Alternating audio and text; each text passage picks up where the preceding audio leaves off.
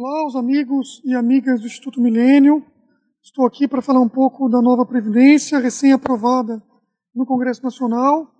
Certamente a maior reforma já vista em parâmetros previdenciários no Brasil, que muda totalmente o paradigma previdenciário da, do nosso país, trazendo impactos positivos, seja do ponto de vista social, né, mais justiça para o nosso sistema previdenciário, fazendo com que ele possa cumprir o seu papel, cumprir o seu escopo de transferir renda, aí sim, dos mais ricos para os mais pobres, como é, é a sua vocação, que é um sistema social de proteção, e também trazendo para o Brasil um ganho fiscal próximo a 800 bilhões de reais numa perspectiva de 10 anos. Isso só a proposta de emenda constitucional, que já virou emenda constitucional.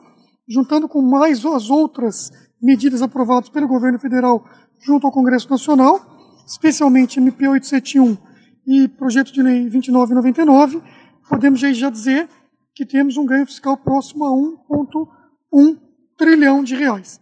Portanto, perspectivas muito positivas para o Brasil, mudança de paradigma. O Brasil tem aí muito a crescer e muito a melhorar também o seu ambiente de negócios, investimentos, fazendo que a gente possa ter fôlego orçamentário para investir naquilo que é importante para o Brasil.